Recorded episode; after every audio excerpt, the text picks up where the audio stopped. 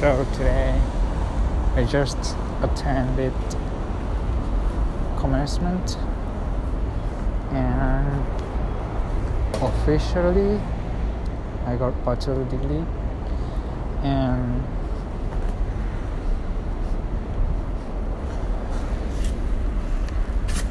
I got voice and just that's it.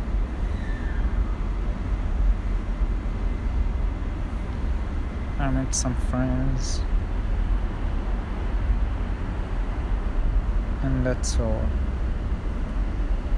So you gotta be confident, 10% confident to just get into the society and use your knowledge.